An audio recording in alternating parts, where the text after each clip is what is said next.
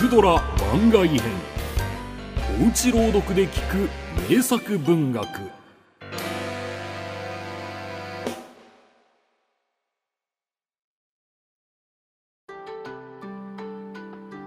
孤独地獄。芥川龍之介。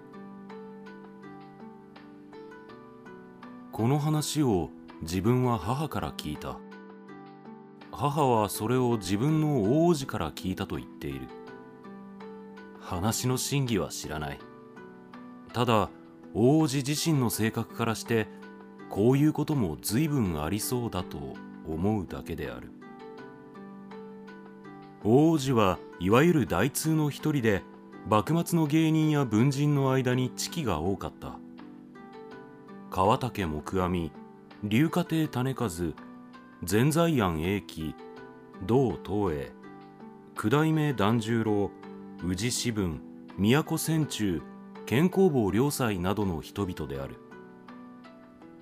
中でも木阿弥は江戸桜清水清源で紀ノ国屋文左衛門を書くのにこの大叔父を手本にした。亡くなってもうかれこれ50年になる。姓は佐伯名は東次郎。俳名は行為俗称は山城菓子の津藤といった男である。その津藤がある時吉原の玉屋で一人の僧侶と近づきになった。本郷界隈のある禅寺の住職で名は禅長といったそうである。もちろん僧侶の肉食祭体が禁じられていた自分のことであるから表向きはどこまでも出家ではない。人には医者だと豪していた。灯籠自分のある夜玉屋の2階で津藤が川屋へ行った帰りしなに何気なく廊下を通ると欄干にもたれながら月を見ている男があった。坊主頭のどちらかといえば背の低い痩せぎすな男である。これを出入りの太鼓医者地区内だと思った津藤は通り過ぎながらちょいとその耳を引っ張った。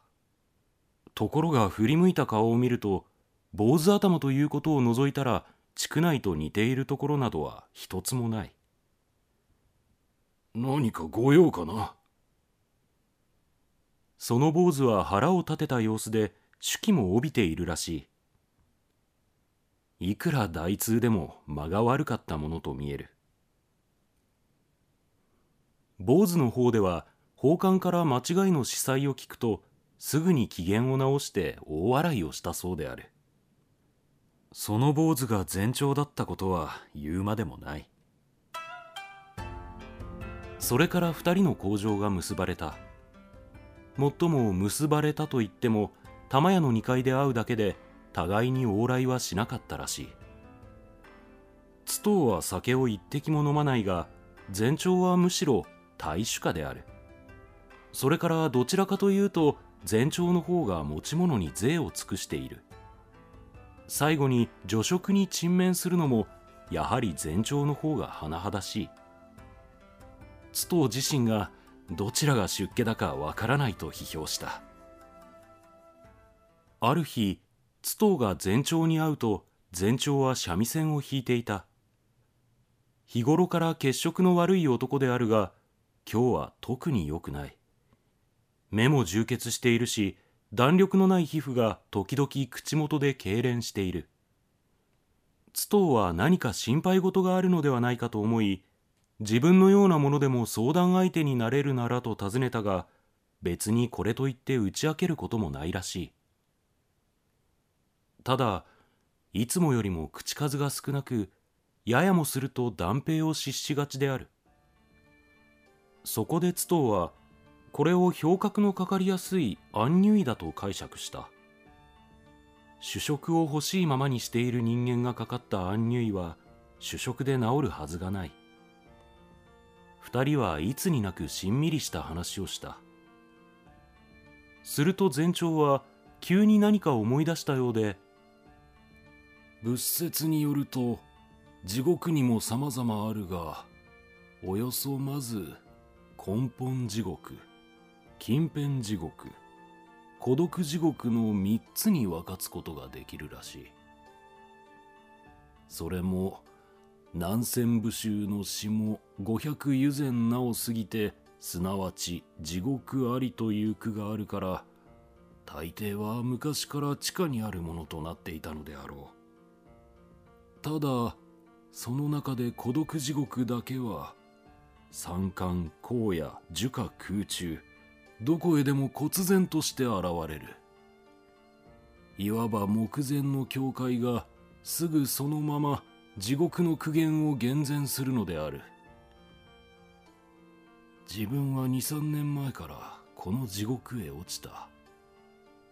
一切のことが少しも永続した興味を与えない。だからいつでも一つの教会から一つの教会を追って生きている。もちろんそれでも地獄は逃れられない。そうかといって教会を変えずにいればなお苦しい思いをする。そこでやはり転々としてその日その日の苦しみを忘れるような生活をしてゆく。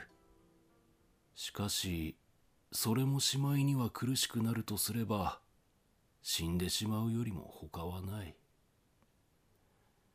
昔は苦しみながらも死ぬのが嫌だった。今では最後の句は津藤の耳には入らなかった。前長が再び三味線の調子を合わせながら喋ったからである。それ以来前長は玉屋へ来なくなった。誰もこの宝刀三昧の前奏がどうなったか知っているものはない。ただその日前長は金剛教の訴訟を一冊忘れていった。津藤が後年霊落して下総の寒川へ環居した時に常に気丈にあった書籍の一つはこの訴訟である。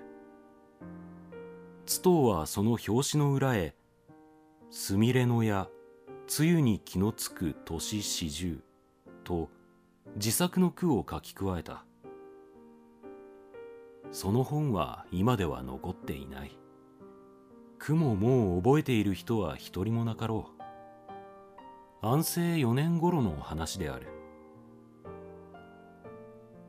母は地獄という語に興味を持ちこの話を覚えていたらしい。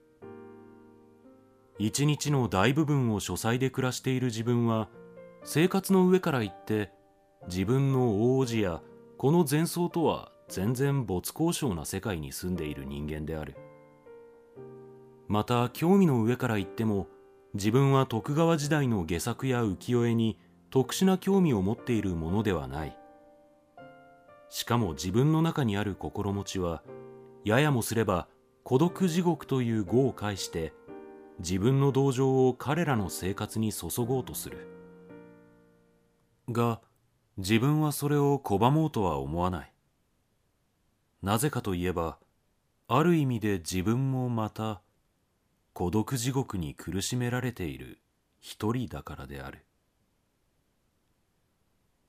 大正5年2月。